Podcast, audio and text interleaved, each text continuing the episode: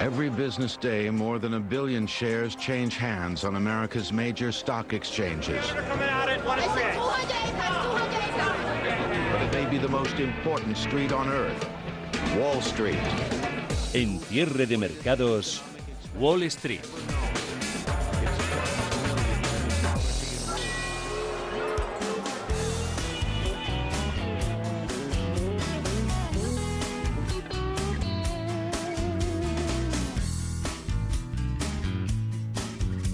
32 puntos. La volatilidad y el VIX aumentan a medida que se acercan las elecciones en Estados Unidos, los días clave de la temporada de resultados del tercer trimestre y las curvas de la pandemia que continúan repuntando a pesar del poco interés que le está dando a este asunto últimamente Donald Trump. La volatilidad aumenta, pero nada que deba asustarnos más de la cuenta y estamos pasando por un bache como otras tantas veces.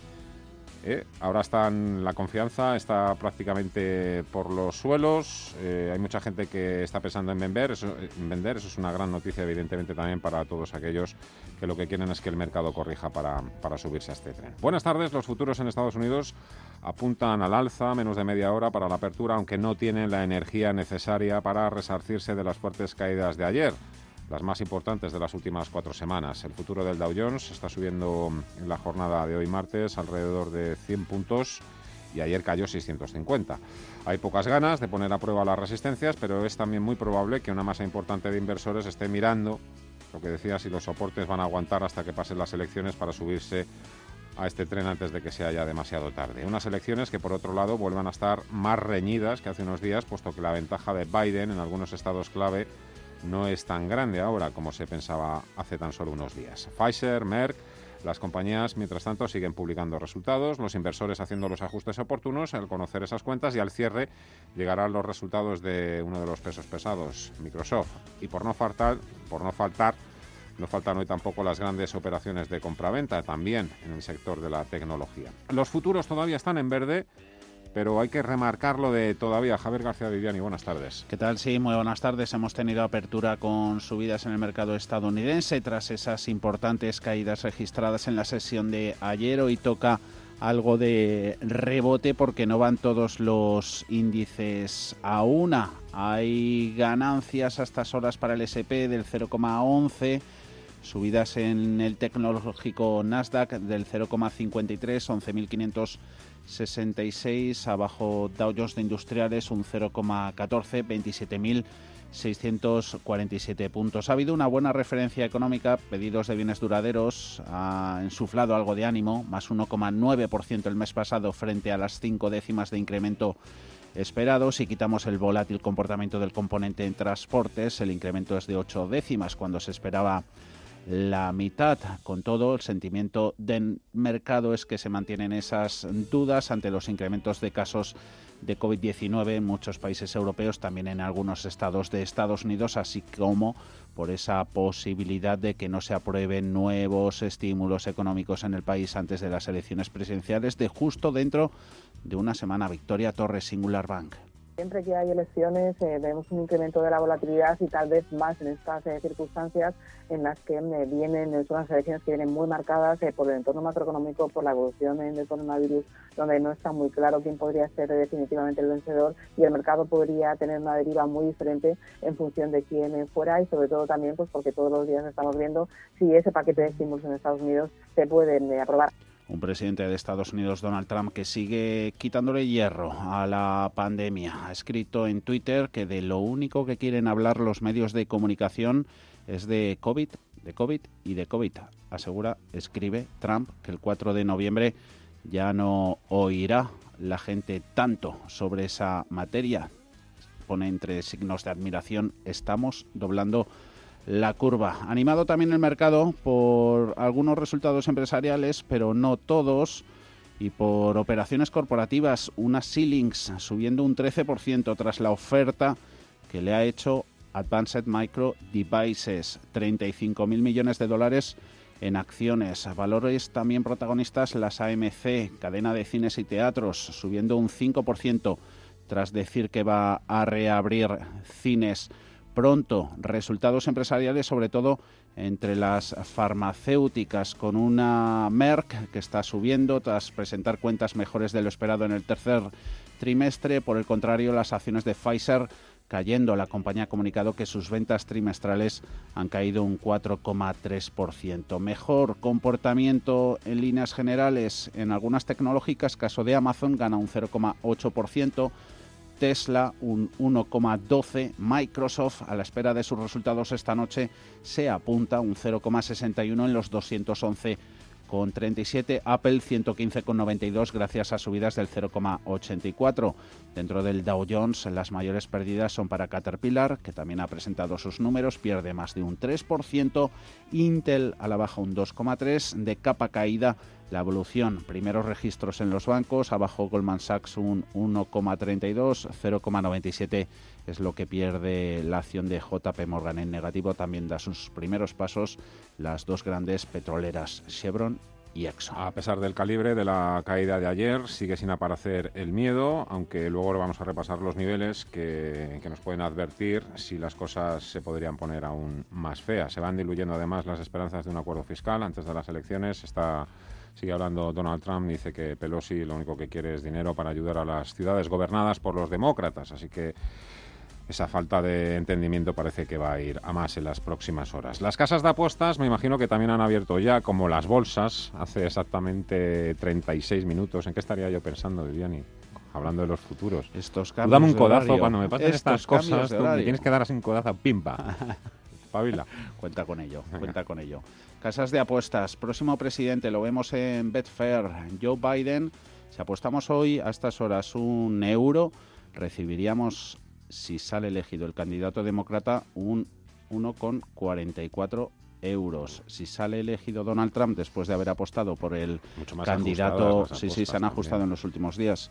Si sale victorioso Donald Trump, por ese euro recibiríamos 2,88 y esa media de las, de las casas de apuestas, las PETs, que nos las hace Real Clear Politics, en cuanto a las posibilidades que dan las apuestas por uno y otro, 64,2% la posibilidad de que gane Biden, 35% la posibilidad de que repita mandato Donald Trump, es decir, casi 30 puntos de ventaja en ese sentido. Alma Navarro, buenas tardes. Buenas tardes. ¿Tienes algo que hacer el próximo martes? Próximo martes. Alguna cosa tengo que hacer, pero tenemos una, una bella jornada postelectoral. Quedan siete días para las elecciones y tanto las casas de apuestas, como decía Vivi, como las encuestas, tienen de momento su favorito claro, aunque esa diferencia cada vez se acorta más. Las encuestas electorales otorgan una victoria a Joe Biden con una diferencia de siete puntos sobre Trump. Sin embargo, en los estados clave la distancia es muy corta y en estos siete días parece que puede pasar cualquier cosa. A solo una semana, según las mediciones de Real Clear Politics, Biden se llevaría al menos 232 delegados frente a los 125 de Donald Trump. Sin embargo, hay en juego 181 que son los que podrían decantar la balanza hacia cualquiera de los dos lados. Cierre de mercados. Elecciones en Estados Unidos. Than it was when I assumed office less than two years ago. I believe we're ready. This is our moment. This is our mission. Keep America great again. Carrera a la Casa Blanca. Y ya han votado más de 60 millones de personas, son 4 millones más que ayer. Es una cifra descomunal que apunta a una participación récord, así que los dos candidatos están completamente movilizados. La Casa Blanca con mítines en los estados clave que pueden decidir las elecciones en los llamados swing states, en los estados pendulares. Así que Donald Trump eligió este lunes Pensilvania con encuentros en Allentown, Lilith y Martinsburg. El candidato demócrata, por su parte, busca acercarse a los estados en los que tradicionalmente han ganado los republicanos y que son los que este año pueden definir la elección.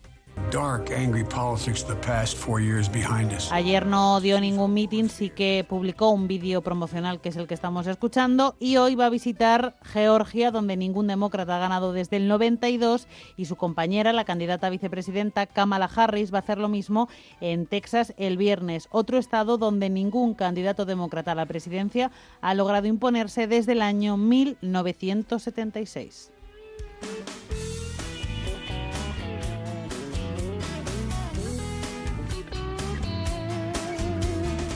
Intentando sacar por aquí el gráfico del índice del miedo y la avaricia, Vivian y el Fear and. Ahora me das tú mejor los datos porque no se me están cargando. Estoy leyendo algunos artículos de opinión en la prensa norteamericana que dice que, bueno, eh, el hecho de que la confianza ahora mismo esté por los suelos o que la gente lo vea negro negrísimo o que espere incluso un colapso bursátil es una buena noticia también para por todo el tema de, ya sabéis, de la ley del sentimiento contrario.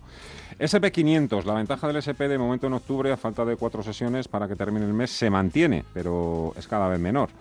Sigue 60-70 puntos por encima del cierre del pasado mes de septiembre, que fueron los 3.363 puntos para el SP500. ¿A partir de qué nivel se podría poner fea la cosa, Viviane?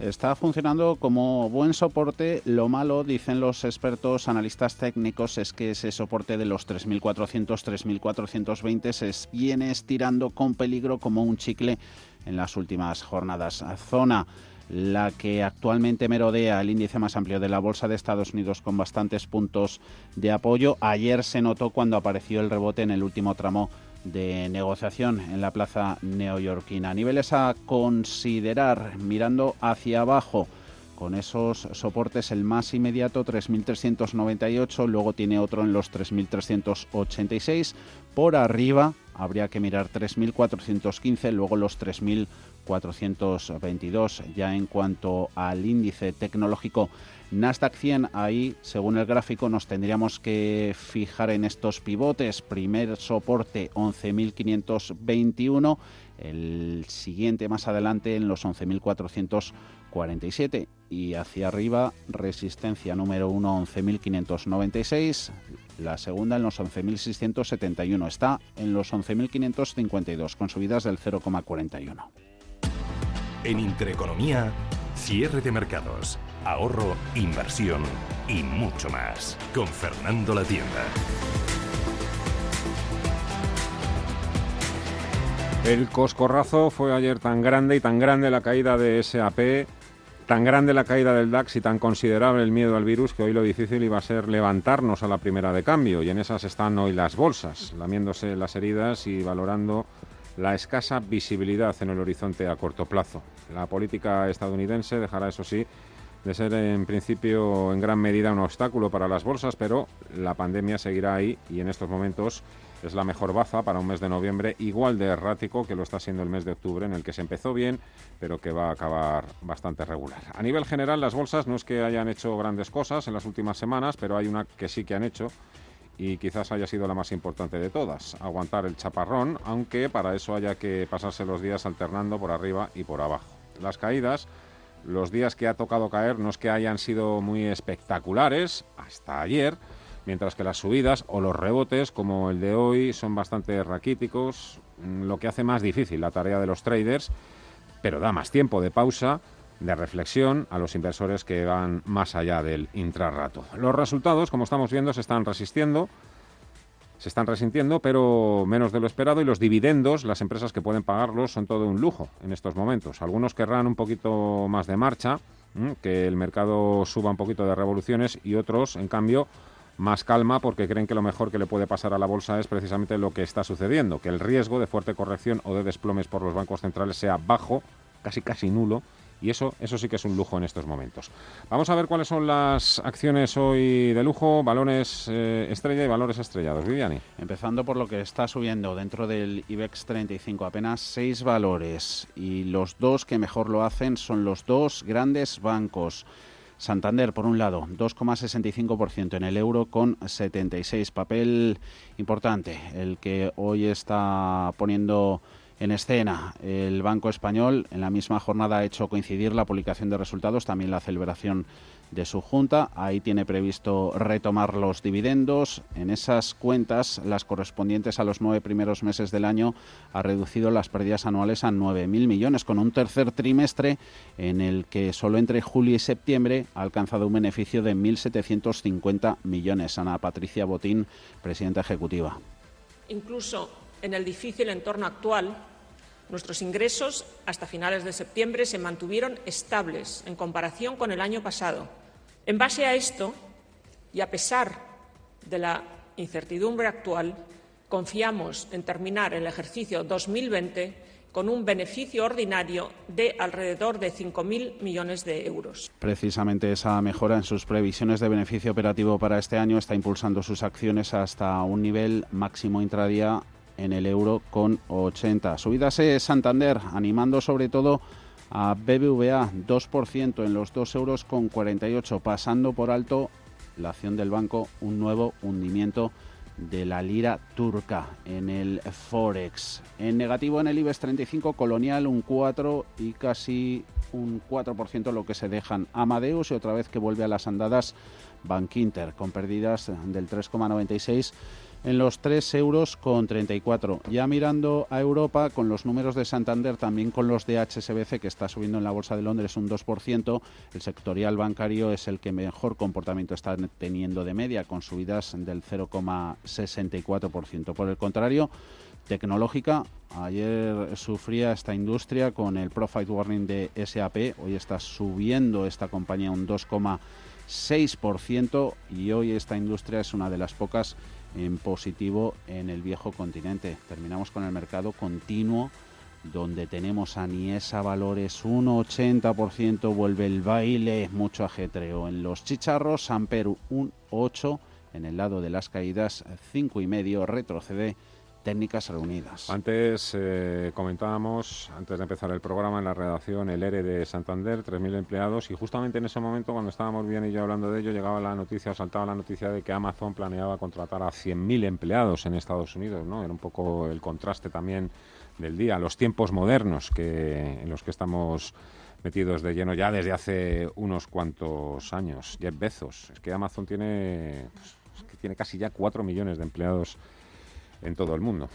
Este sí que es el ministro de Trabajo en Estados Unidos. Pese al tirón de Santander y BBVA, el IBEX padece también hoy por la pandemia. Está bajando hasta ahora ya un 1% hasta los 6.729 puntos. Están están todas las bolsas en Europa pidiendo prácticamente la hora y que llegue la reunión del BCE del jueves para poder contar a partir de diciembre con más estímulos. Es lo previsto, pero en Europa las cosas ya sabemos que van despacio. El Banco Central Europeo no es la Reserva Federal y aquí los fondos europeos, los fondos de recuperación, anticrisis o como los quieran llamar, se pierden entre el papeleo y la burocracia mientras cada palo aguanta su vela y se encomienda a sus santos números o santos presupuestos. Hoy los números nos salen por las orejas. El gobierno de coalición ha presentado los presupuestos generales 2021 en un acto con mucha pomposidad y coreografía que han escenificado Pedro Sánchez y Pablo Iglesias. IVA, IRPF, impuesto de sociedades, patrimonio.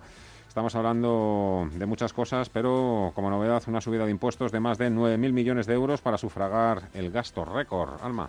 Sí, ya tenemos anteproyecto de ley de presupuestos del año que viene, cifra récord de gasto público de 240.000 millones de euros y para conseguir esa recaudación las cuentas incluyen subida de impuestos. De esos 9.000 millones, 550 solamente saldrán de los que más ganan. El grueso de la recaudación, de hecho, está en la subida del IVA, las bebidas azucaradas al 21% y a la fiscalidad verde con un impacto de unos 3.000 millones. De la reforma tributaria, lo que sabemos que se va a aumentar dos puntos el IRPF para los que ganen más de 300.000 euros al año son solamente 35.000 personas, el 0,17% de los contribuyentes. Para las rentas de capital, subida de tres puntos a partir de los 200.000 euros. También cambios en el impuesto de patrimonio. Se incrementa un punto para las fortunas de más de 10 millones de euros. Y en cuanto a sociedades, se establece una tributación mínima para las SOCIMIS del 15%. Se endurece el gravamen a las grandes empresas. La subida fiscal es algo inferior a lo que se había propuesto Unidas Podemos, pero como hoy recuerdan algunos economistas, habrá contrapartidas, por ejemplo, limitar el precio de los alquileres a corto plazo y que se produce en el momento menos indicado para hacer una subida de impuestos, con una recesión de caballo. Pensiones, tasa Tobin, también habrá efectos sobre el ahorro y sobre la inversión. Efectivamente, tanto sobre los pequeños como sobre los inversores mayores. Sin cuantificar todavía cuánto les afectará, sí que sabemos que se van a reducir las desgrabaciones fiscales de los planes de pensiones privados, de tal forma que la deducción máxima pasa de 8.000 euros a 2.000, pero a cambio se fomentan los planes de empresa. Las bonificaciones aumentan de 8.000 a 10.000 euros. Además, el próximo 16 de enero entrará en vigor el impuesto a las transacciones financieras financieras, la conocida como tasa Tobin, un gravamen que se incluye en los presupuestos de este año, que se va a aplicar a las acciones de las compañías que valen más de mil millones de euros y del cual se esperan recaudar unos 850 millones. Félix González, de Capitalia Familiar, considera que el Gobierno no está enfocándose hacia donde debería hacerlo. Eh, lo que este gobierno eh, olvida o, quiere olvidar eh, de forma consciente es que para que haya consumo, que es el principal motor de crecimiento de las economías desarrolladas, tiene que haber ahorro y tiene que haber inversión. Y La otra gran decisión que ha tomado hoy el Consejo de Ministros ha sido la de extender, la de aprobar por decreto el estado de alarma hasta el próximo 9 de, año, 9 de mayo. Veremos si en los próximos días eh, hay margen y negociación política para que se reduzca ese plazo que en principio prácticamente a todos los partidos políticos, menos a Unidas Podemos y al Partido Socialista, les parece excesivo. Se suma ya a nuestro sumario Pedro Fontaneda y este es nuestro sumario.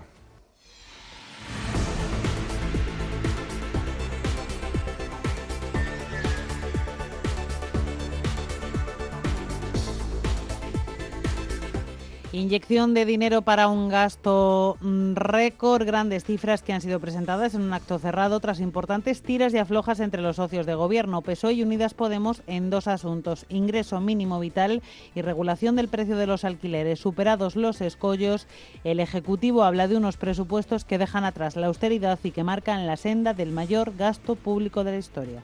Podríamos replegarnos en la austeridad y los recortes o bien ponernos en pie y salir hacia adelante con energía.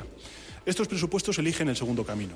Una nueva época que deja atrás definitivamente la etapa neoliberal de la austeridad y de los recortes en lo público y que pone a nuestra patria en la senda que marca el acuerdo histórico alcanzado en Europa. Los morados han conseguido llevar al Consejo de Ministros en un plazo máximo de tres meses la ley de vivienda que limitará y eventualmente bajará el precio de los alquileres en zonas de mercado tensionadas y también ha conseguido que se amplíen los requisitos para que el impuesto mínimo vital pueda llegar a más gente pues un 10,3% eh, más de gasto social, la mayor inversión pública en lo social de la historia. 239.765 millones de euros, es decir, un 10,3% más que los anteriores, incluyendo el adelanto de los 27.000 millones de euros provenientes de los fondos de recuperación europeos alcanzados como acuerdo el pasado mes de julio. Y también suben las pensiones subida de pensiones al 0,9% y al doble las pensiones no contributivas, un 1,8%.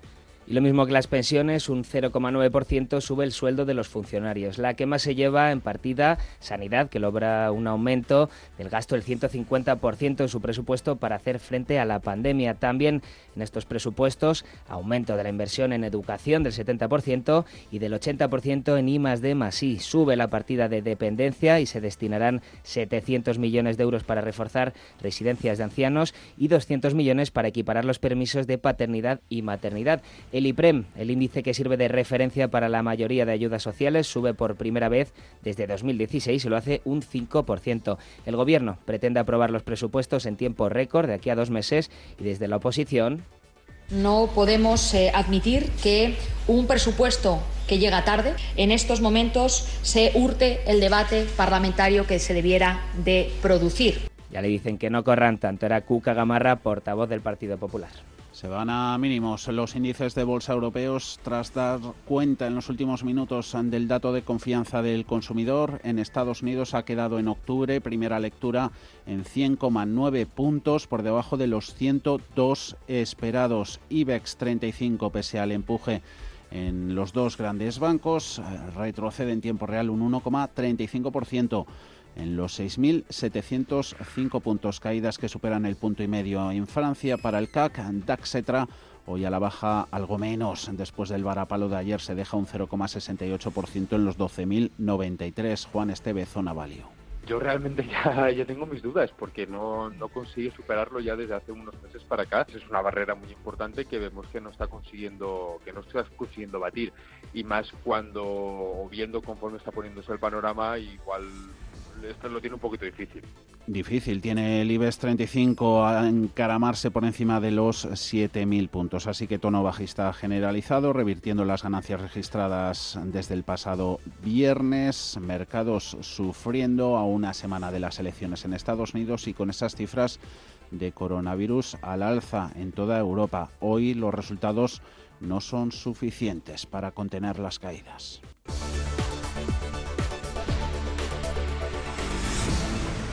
A partir de las seis nos ayudarán en el consultorio de Bolsa Mar de Black Bear y Sergio Ávila Dije. Si queréis ir cogiendo sitio, pidiendo turno, estos son nuestros dos teléfonos, teléfono fijo, teléfono WhatsApp, ahí nos llamáis o nos dejáis ahí vuestra nota de voz y a las seis salís por la radio.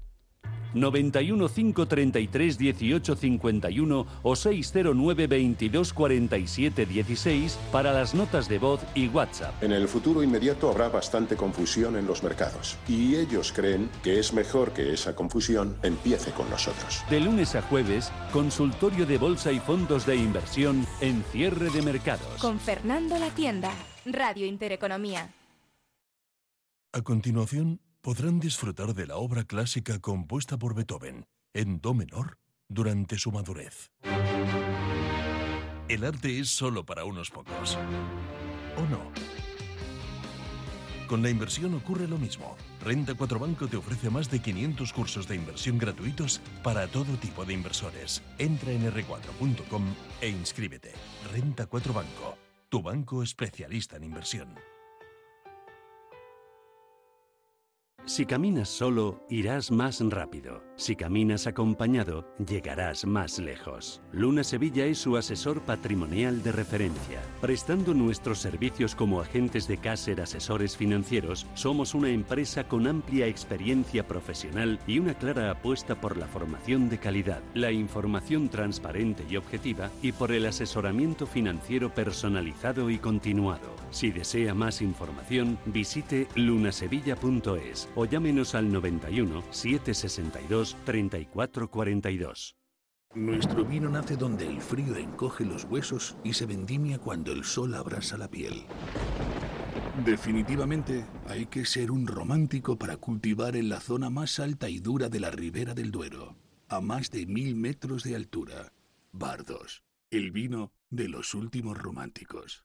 ¿Te sientes atraído por invertir pero no sabes con quién hacerlo ni cómo hacerlo? XTB, el broker líder en el mercado europeo, pone a tu disposición la mejor oferta del mercado. Acciones y ETF sin comisiones hasta 100.000 euros mensuales. Infórmate en xtb.es y abre tu cuenta 100% online en solo 15 minutos. Riesgo 6 de 6. Este número es indicativo del riesgo del producto, siendo 1 indicativo del menor riesgo y 6 del mayor riesgo. Mercado de divisas, la actualidad del euro, el dólar, la libra y todo el mercado forex. Un programa presentado por Raúl Castillo. Elige tu propio camino en el mundo de la inversión. Mercado de divisas, los miércoles de 2 a 3 de la tarde en Radio Intereconomía.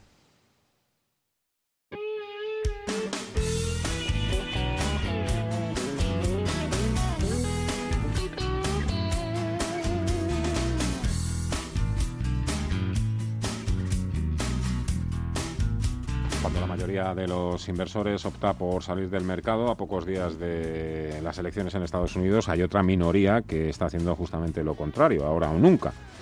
¿eh? Son inversores además que no son inversores que pasaban por ahí, ¿no? Son, son inversores muy formados y muy profesionales. Nos queda también eh, el informe de banca de inversión de martes. En el que nos fijamos en varias líneas que nos dejan estos actores de los mercados financieros. Un Deutsche Bank, empezamos por él diciendo que espera que tengamos noticias de las vacunas en breve. Un frente, consideran en el banco alemán que está ahora muy vivo. Escribe hoy que varios fabricantes podrían informar de los resultados preliminares de los ensayos de la fase 3 en las próximas jornadas. Hoy, por cierto, cuando ha presentado resultados Pfizer, su CFO ha sugerido que los resultados preliminares podrían estar listos esta misma semana. Y según Deutsche, eso sería una buena noticia. Cuanto antes los ensayos produzcan buenos resultados, antes se podrán aprobar y antes se podrán lanzar las vacunas. Con el miedo y presentes en esta segunda oleada de contagios, Barclays ha puesto en la mira de los inversores dos acciones de consumo para aprovechar sobre todo a largo plazo. Son partidarios en el Banco Británico, miran con buenos ojos a Coca-Cola en el mercado estadounidense. Aquí en Europa se quedan con el gigante de la alimentación suizo, Nestlé. Vamos a saludar ya a Gonzalo Rengifos, director para Iberia y LATAM de Pictet Asset Management. Don Gonzalo, ¿cómo está? Muy buenas tardes. Buenas tardes, Fernando. ¿Qué tal va todo? ¿Cómo van pues estos días de tan ajetreados? Probablemente bien, pero con mucho trabajo. Mucho trabajo y... Con mucho trabajo, sí. Bueno, eh, eso que nos falta, desde luego. Muchas, dudas. Mucha falta de visibilidad, ¿no? Sí, sí, totalmente, totalmente de acuerdo. ¿Y cómo, se, ¿cómo se hace para, para decidir, para gestionar en estos momentos? Bueno, la verdad es que eh, no están siendo momentos fáciles, pero yo creo que ahora mismo, eh, si hay algún consejo que hay que dar a los inversores, es que hay que mirar post-COVID, ¿no? Es decir, yo creo que hay que empezar a mirar un poquito con las luces largas, no las luces cortas. Ahora mismo, en el momento que tenemos actualmente, la visibilidad es muy, muy, muy escasa y estamos viendo que la volatilidad, como te he oído comentar eh, hace unos minutos, es muy alta, ¿no? Es decir, que yo creo que claramente, claramente el sentimiento del mercado está muy alejado de lo que es la situación macroeconómica. Y me explico, yo creo que ahora mismo sí que el inversor tiene que tener en cuenta que independientemente de que hay mucha volatilidad, ahora mismo estamos viendo que los datos macroeconómicos, bueno, pues están siendo quizás mejor de lo esperado e incluso los resultados que están eh, estamos escuchando ahora de, de, compañías, en general, tónica general, son más positivos de lo esperado, con lo cual no todo es negativo, ¿eh? no todo es negativo, pero no es menos cierto que yo creo que todo esto es una preparación para un 2021 que debería ser un año un poco de recuperación, eh, no solamente a nivel de sentimientos, sino a nivel de mercados. ¿no? Ojalá, ojalá, porque 2021 yo creo que lo teníamos más o menos todos, teníamos la esperanza, mm, incluso todavía no había terminado el mes de septiembre y todavía estamos ya pensando en ese año 2021 como un año en el que pensando desde el punto con sentido común, pues no podría ser peor que 2020, pero ahora mismo tenemos tenemos muchísimo miedo encima con todo lo que estamos viendo, un poco la evolución del virus, si bien es cierto que las cifras de fallecimientos e ingresos en UCI no son tan alarmantes, ni se acercan ni a los registros de, de, la pasada primavera, pero mm, está todo el mundo un poco con el miedo en el cuerpo, incluso hay operadores que vuelven a decir que aquí los que van a seguir tirando del carro son las grandes tecnológicas, las compañías que, que lo hicieron bien durante la primavera. Bueno, yo, yo creo que ahora mismo, eh, yo creo que también otro de los consejos a compartir es que hay que, hay que aprender a convivir con el virus en nuestra vida diaria, en nuestro día a día. Y el virus está aquí, no va a Es verdad que tenemos noticias más positivas en los próximos meses respecto a vacunas y respecto a mayor control. También es no es menos cierto que eh, la mortalidad y los datos son muy alarmantes desde el punto de vista de cifras, pero bueno, también se están haciendo mucho más test, con lo cual es normal que haya más, más contagios. Y, bueno, vamos a ver, yo espero que los datos que nosotros estamos manejando parece ser que esta segunda ola de coronavirus parece que estamos llegando un poco al pico, es decir, llegamos a, a, los eh, cotas más altas y estamos viendo todas las eh, medidas de restricción que se están imponiendo a nivel europeo y en otros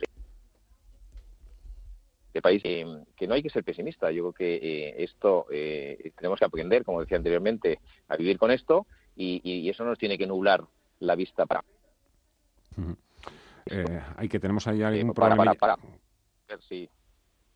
que, se nos va cortando. Oye, Gonzalo, em, Hablabas tú de hay, hay, que cambiar el chip, es que hay que tener un poco la cabeza pensando en la era post-COVID.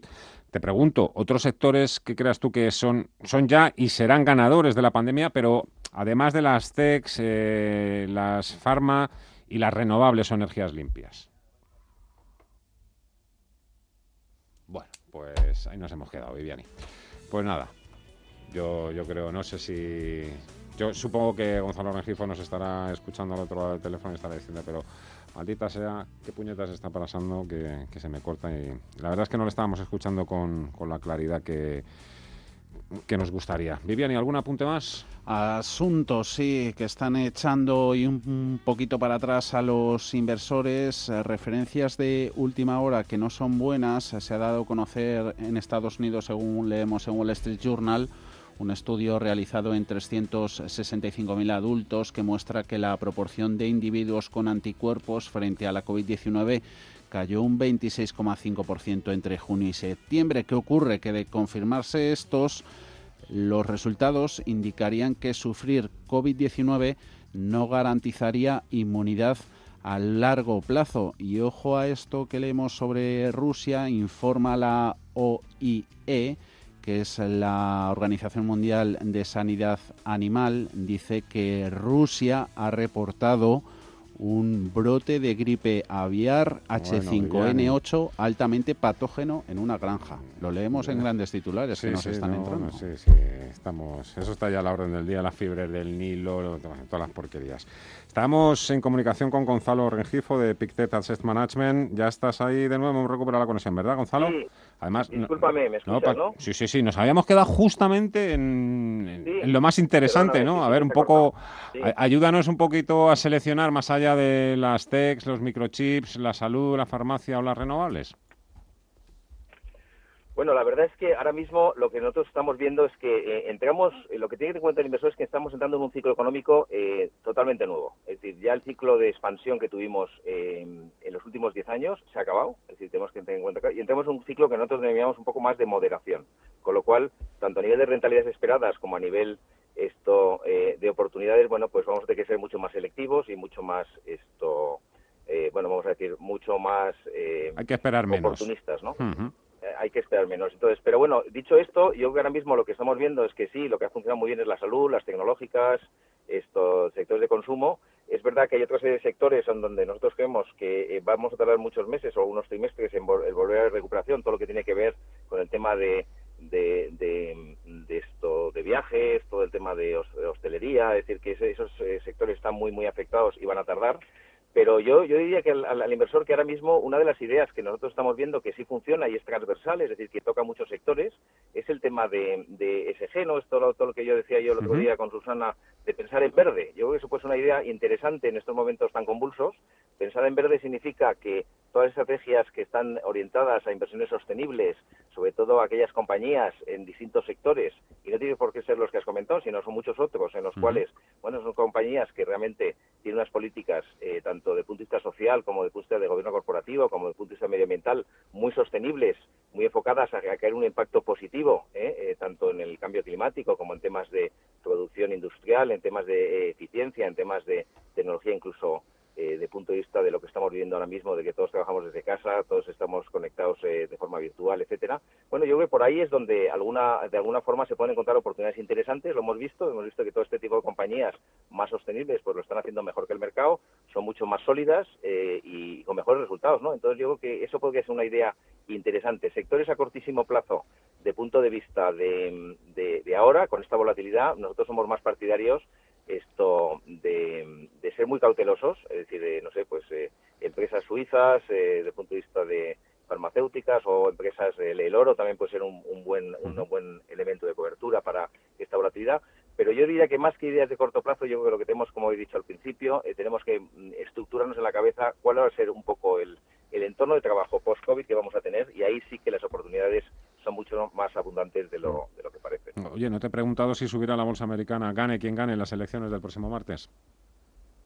Bueno, nosotros en Pictet yo creo que somos bastante neutrales en ese sentido. Nosotros creemos que gane quien gane, esto no va a haber mucho efecto de punto de vista de bolsa en sí, en sí mismo. Eh, ahora, lo único que no nos gusta, o el escenario que nos gusta menos, mejor dicho, es que haya eh, una, eh, primero, un resultado electoral que no sea claro y que tengamos que ir al Tribunal Supremo para aclarar con todo el tema este de votos por correo, que había escuchado también que hemos llegado a más de 60 millones, sino que eh, si realmente hay una victoria no clara y luego con un Congreso dividido, bueno, pues eso podría ser lo que peor le podría sentar a los mercados. Pero yo, nosotros creemos que ahora mismo, eh, independientemente de que puede generar, y está generando, de hecho, antes de las elecciones, algo de, algo de volatilidad a corto plazo, nosotros creemos que la tendencia del mercado en sí mismo no la va a cambiar. Pictet Asset Management, Gonzalo Rengifo, muchísimas gracias, cuídate mucho, un fuerte abrazo. Hasta otra, muy buenas tardes. Fuerte abrazo, Fernando, muchas gracias. Un saludo, hasta luego. Cierre de mercados, actualidad financiera y tiempo real.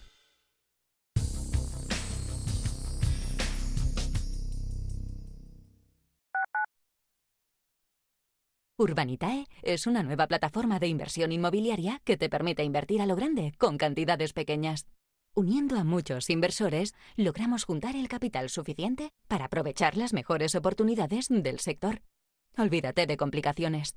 Con Urbanitae ya puedes invertir en el sector inmobiliario como lo hacen los profesionales.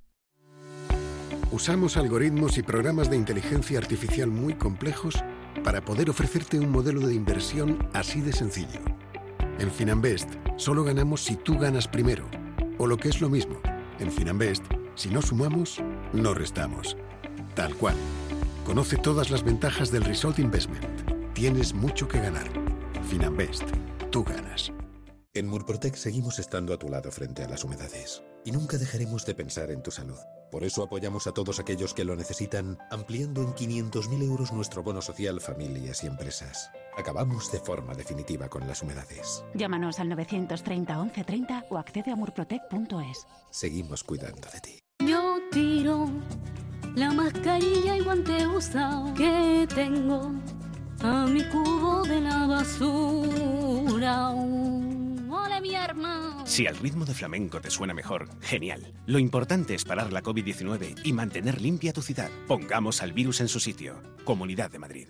Tradición y vanguardia se unen de la mano del restaurante Bolívar. Disfruta de su propuesta menú de otoño y déjate llevar por sus sabores y aromas. Si quieres disfrutar de una experiencia única con productos de primera calidad y un trato excelente, no esperes más y llama ya al 91 445 1274 o entra en restaurantebolívar.com para hacer tu reserva. Restaurante Bolívar, su menú de otoño te está esperando.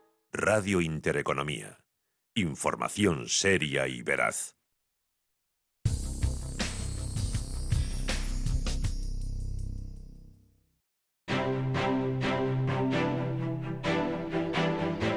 Grupo ACS patrocina este espacio.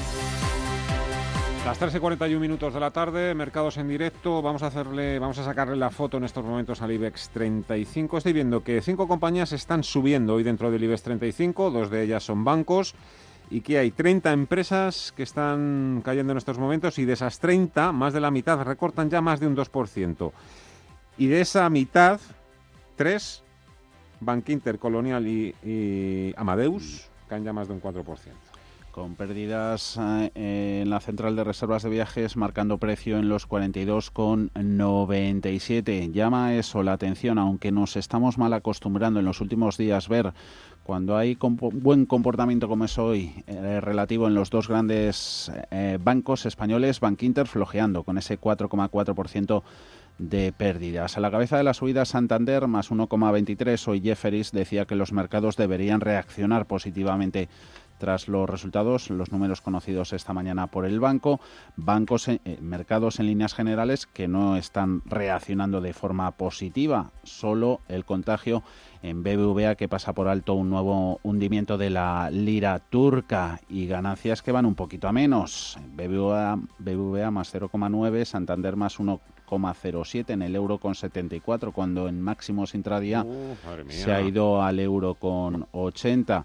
Luego hay compras moderadas en Siemens Gamesa, en Acerinox y en Farmamar y ventas ligeras en valores considerados refugio cuando vienen las cosas mal dadas. Ahí está Celnex, 53,88 perdiendo apenas un 0,26, lo mismo que Viscofan en los 54 con 40. En el mercado continuo, protagonistas esas subidas del 66% en IESA Valores, Amper un 8,7.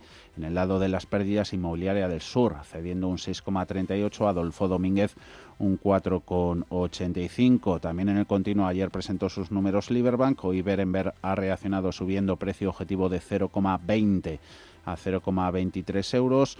Los números, resultados que también hemos conocido en el caso de A, que da beneficios de 75 millones de euros, pasan hoy por caja, retribuyen al accionista Fluidra con 0,21 euros, Prosegur pagando dividendo de 0,03 euros. estos titulares son también los que nos ayudan un poco a descongestionar al día a día. La patrulla canina, leo en Market Watch, acaba de comprar a, los dueños del cubo Rubik. Tenías el ¿Ah, cubo, ¿no? Tenías el cubo, sí, la patrulla canina, la Pau Patron. Sí, sí, sí, Eso en mi casa se ve mucho. Juan Carlos Costa, gestor de Esfera Capital. Juan Carlos, ¿cómo estás? Muy buenas tardes.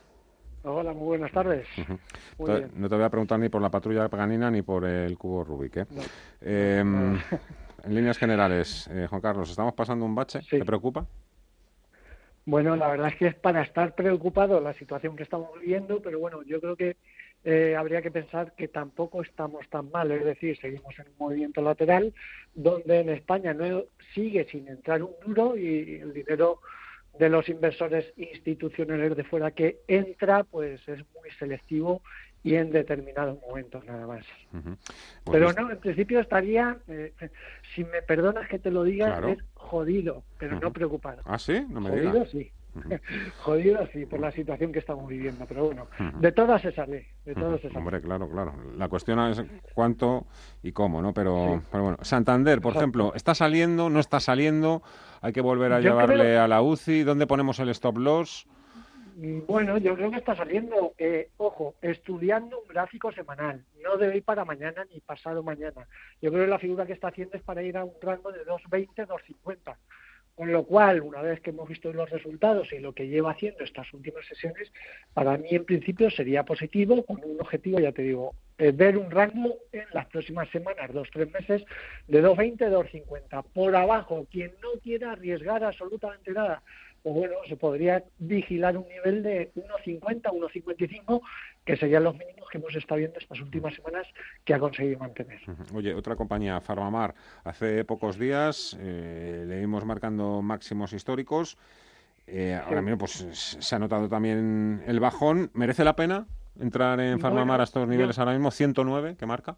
Yo, yo pienso que sí, pero puntualizar que no ha llegado a máximos históricos, ha llegado a los máximos de estos últimos años y yo simplemente quería eh, comentar un informe de estos que le llamo yo misión imposible, porque es un informe de alguien extranjero que está comprando acciones de la compañía, que realiza el informe, se los da a algunos inversores o a algún amigo y ese informe directamente desaparece.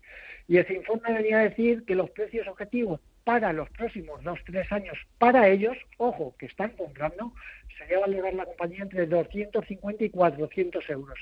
Y todo ello sin valorar el tema de Aplidin, que si saliese adelante Aplidin, pues bueno, pues ya sería la bomba. Y ahora tú me puedes preguntar, ¿y tú te crees eso, sí o no? ¿Me lo preguntas o no? Sí, si quieres te lo pregunto.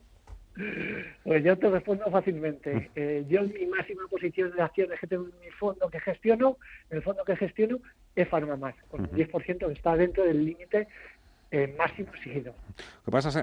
en, mi caso es que también me ha sido a pillar, Juan Carlos, me has tocado la fibra, porque a mí cuando me dicen sí o no, ahí ya, yo es cuando ya me retiro. ¿eh? Yo, a mí esto de sí o no, me, da un poquito de, tal. Oye, otra cosa, eh, Juan Carlos, empresas a las que tú veas en estos momentos a las que se las pueda esperar en zona de soportes porque otras veces han reaccionado bien desde esas zonas?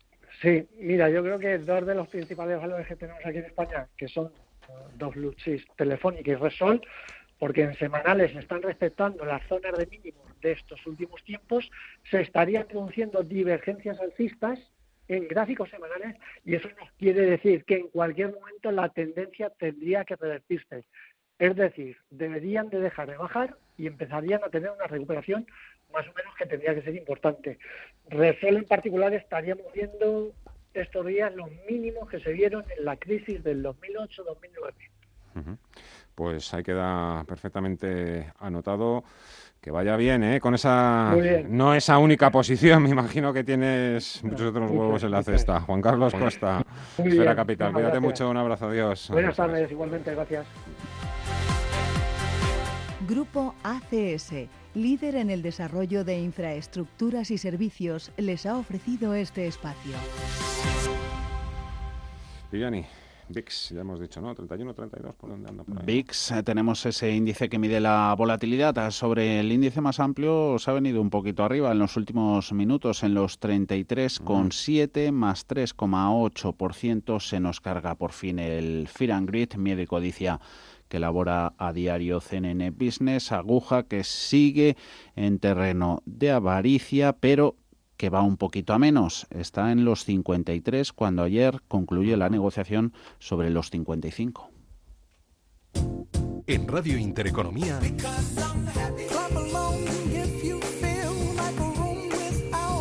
Los mejores expertos. La más completa información financiera. Los datos de la jornada. Cierre de mercados con Fernando La Tienda.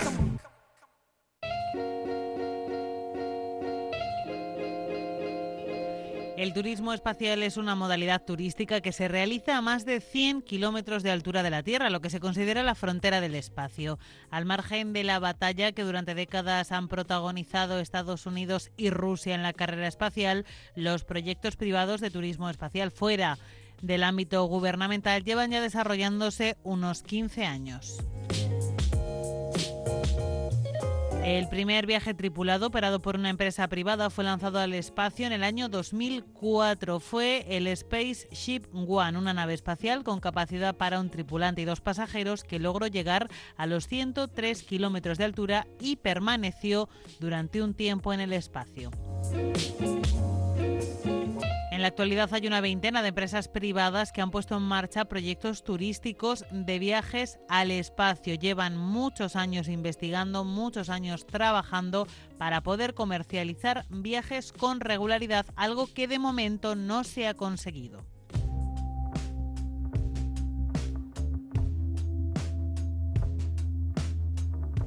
Entre todas ellas, Virgin Galactic, la empresa perteneciente al empresario multimillonario Richard Branson, es una de las que más avanza en este tipo de proyectos. El viaje espacial que ellos quieren poner en marcha aún no tiene fecha, pero ya hay más de 600 billetes comprados y uno de ellos pertenece a una tripulante española, Ana Bru, de la agencia de viajes exclusivos Bru Bru. Voy a ser la primera mujer española que eh, firmó y reservó su plaza para volar al espacio y como a mí me gusta decir, pues yo creo que marcará un antes y un después en mi vida porque es un pedazo de experiencia, ¿no? Ya me apunté hace 11 años, he recibido los entrenamientos, estamos esperando a ver cuándo llega el día. Somos muy prudentes, la seguridad es lo que prima. Esta agencia es la única en nuestro país que comercializa este tipo de billetes. Los asientos iniciales se vendieron a 250.000 dólares cada uno, lo que es lo mismo unos 213.000 euros, aunque la compañía ya avisa de que el coste puede aumentar en los primeros viajes. Aún así, el objetivo a largo plazo es conseguir que estos viajes espaciales sean mucho más asequibles. De momento, como decimos, no hay fecha, pero sí destino concreto. Se trata de un vuelo suborbital, es decir, vamos a alcanzar una altura de 110 kilómetros de la Tierra. Imagínate ir de Madrid a Ávila en 90 segundos. Eso para arriba. El despegue es increíble. Esas sensaciones son las que entrenamos en los simuladores. Y si la primera nave que viajó al espacio fue la Spaceship One, esta se llama Spaceship Chu es el nombre de la aeronave que los trasladará. Un avión cohete que se lanza debajo de un avión a reacción especial y se libera a gran altitud. Después de un momento de caída libre, los dos pilotos que lleva la nave encienden el cohete y lanzan la nave que se acelera verticalmente a velocidad supersónica. Todos los asientos están eh, diseñados con fibra de carbono. Detrás de cada, de cada asiento hay unas pantallas donde se refleja todas tus constantes vitales y toda la información de la altitud, la, aceleración, 16 cámaras en toda por la nave. La nave es como si fuera un jet privado, ¿sabes? Entonces los materiales son todos reciclables, una vez llegan a su destino, los pasajeros vestidos con trajes espaciales diseñados por la compañía Under Armour pueden abandonar sus asientos y flotar alrededor de la cabina. Entonces es una sensación mágica, nos permite dar volteretas, no hay resistencia alguna, es aquello que lanzas los emanems al aire y, flotan y lanzas el agua y las burbujitas hacen así, ¿sabes? Y entonces ahí hacemos volteretas y miramos por la ventana, es un momento mágico. Que el espacio es el nuevo objeto de deseo de los millonarios no es nada nuevo, aunque el turismo espacial sí lo es, y esto es una ventaja de la que se han apropiado las compañías estadounidenses que todo parece indicar están liderando el camino en el futuro de los viajes espaciales. Por ahora la expectación es máxima. La carrera espacial privada tiene tres grandes candidatos. Virgin Galactic de Richard Branson, la compañía con la que viajará Bru. También Elon Musk con SpaceX y Jeff Bezos con Blue Origins, quienes no solo sueñan con viajar al espacio, sino también con construir allí hoteles. El interés turístico por lo desconocido cada vez tiene más fuerza. Eso sí, de momento el coronavirus manda y todo esto tendrá que esperar.